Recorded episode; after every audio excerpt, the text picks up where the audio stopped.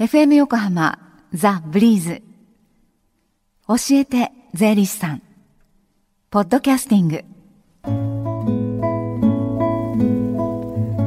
毎週火曜日のこの時間は教えて税理士さんです。私たちの生活から切っても切り離せない税金についてアドバイスをいただきます。スタジオには東京地方税理士会から佐藤俊二さんに来ていただいています。佐藤さんこんにちは。こんにちは。よろしくお願いします。よろしくお願いしますえー、先週のこの放送の後の電話相談はいかがでしたか、はい、そうですねあの本当にたくさんのお電話いただきまして、はい、もうあの受話器を置くと次の電話が鳴るというような状況でしたね。はい、あのリスナーさんと本当よくまあつながっているんだなと実感しました。はい。ご相談のそのまあご質問の内容なんですがどういうのが多かったんですか？はい住宅ローン控除の申告に必要な添付書類について、はい、何を一緒に持っていったら良いですかという質問が多かったですね。それとあと医療費控除ですね。はい。メガネの購入は医療費控除の対象になるのですかという質問も多かったですね。じゃあその多かったご質問一つ、はい、一つ見ていこうと思うんですがまずその住宅ローン控除の申告に必要な添付書類、はい、改めてその書類一緒に確認したいと思うんですが、はい、はい、えー、まず住宅ローン控除というくらいですので、はい、金融機関から交付を受けた借入金の年末残高証明書、はい、この書類で借入金残高をまず把握します。はい。えそして？そして、えー、購入した家屋に関する売買契約書のコピーですね。はい。この書類によって家屋の購入金額を把握します。はい。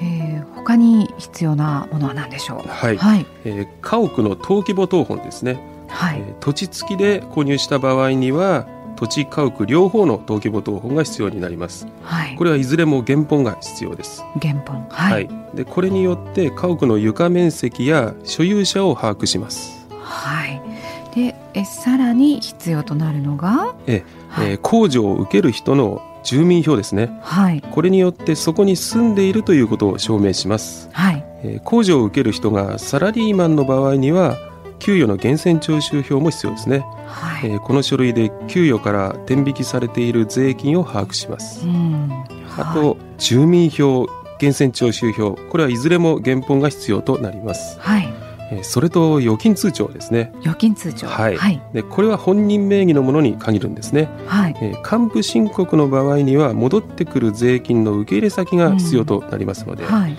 あと相談会でまあよくある話なんですけども、はい、あの申告書を仕上げてですね最後に口座番号を書くだけという段階に来てあ口座番号がわからないとか、あと印鑑がないとならないようにしてください。はい。じゃあおさらいしますね。はい、えー必要な書類、えー、借入金の年末残高証明書、はい、それから売買契約書のコピーと家屋の登記簿謄本で住民票。でサラリーマンの方の場合は給与の源泉徴収票ですね、はい、で念のために預金通帳と認めの印鑑をそうですね、はい、お持ちになるといいということですね。はい。はい、住宅ローン控除のために必要なあの書類ということで、はい、はい、まあ、おさらいをしました。そしてもう一つご質問多かったというそのメガネの購入は医療費控除の対象になるのかどうかということですけれども、はい、あの基本的にはこれ受けられません。あの医療費控除の対象はですねあくまで治療にかかったものだけが対象となるんですね、はい、そもそもあの近視乱視老眼などの場合に使用するメガネはこれ視力の矯正であって目の治療とは言えないんですね。なるほどとはいえすべてが医療費控除の対象にならないというわけでもないんですね。そうですね。まあ、すべてというわけではなくてですね、あの医師の治療の一環として眼鏡を用いた場合にはなるんですね。えー、まあ、例えば白内障の手術などを行った後に、はい、傷口の保護とそれが治癒するまでの期間、はい、まあ、特殊な眼鏡をかけることがあるようなんですけどもそのような場合の眼鏡は医療費控除の対象になりますね、はい。まあ、ただしこの場合はその病名や治療を必要とする症状であることについて書かれた処方箋の写しが必要となります。はい、医療療費控除の対象となる医療費というのはあくまで治療のためにかかったものでなければならない、ということですよね。そうなんですねですからその例えばインフルエンザの予防接種なども、はい医療費控除の対象にはならないんですね。うんはいわかりました。えさて今月は毎週火曜日このオンエアの後電話相談会をね、はい、実施してます。今日もこの後11時半からということですね。はい、そうですね。いよいよ確定申告の受付があさって木曜日16日からスタートします。はい。えー、そこでリスナーの皆さん向けに教えて税理士さん電話相談会を開催します。はい。えー、2月の毎週火曜教えて税理士さん終了後ですね今日この後と2128の3回開催します、はい、受付時間は11時半から午後1時まで私をはじめ今後教えて税理士さんに出演を予定している先生方が回答します。はい、では、えー、今この時間つながるその電話番号電話相談の番号をお伝えします。零四五三一五3513です。045-315-3513です。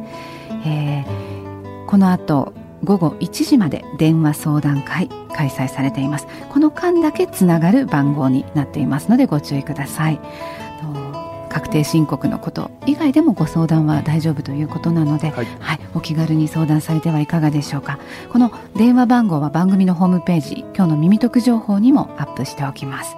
じゃあ佐藤さんこの後よろしくお願いいたします。行ってきます。ありがとうございました、はい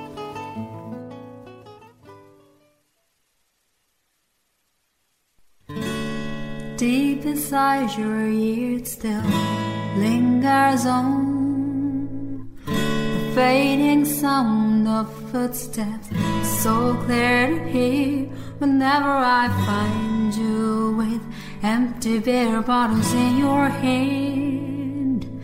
I see someone four years old staring back at me. Once you told me don't know who you are. There are pieces of you lost somewhere along the way. And you've been searching hopelessly in a wrong place. Cause they have always been with you from the very start. So many years you haven't been yourself.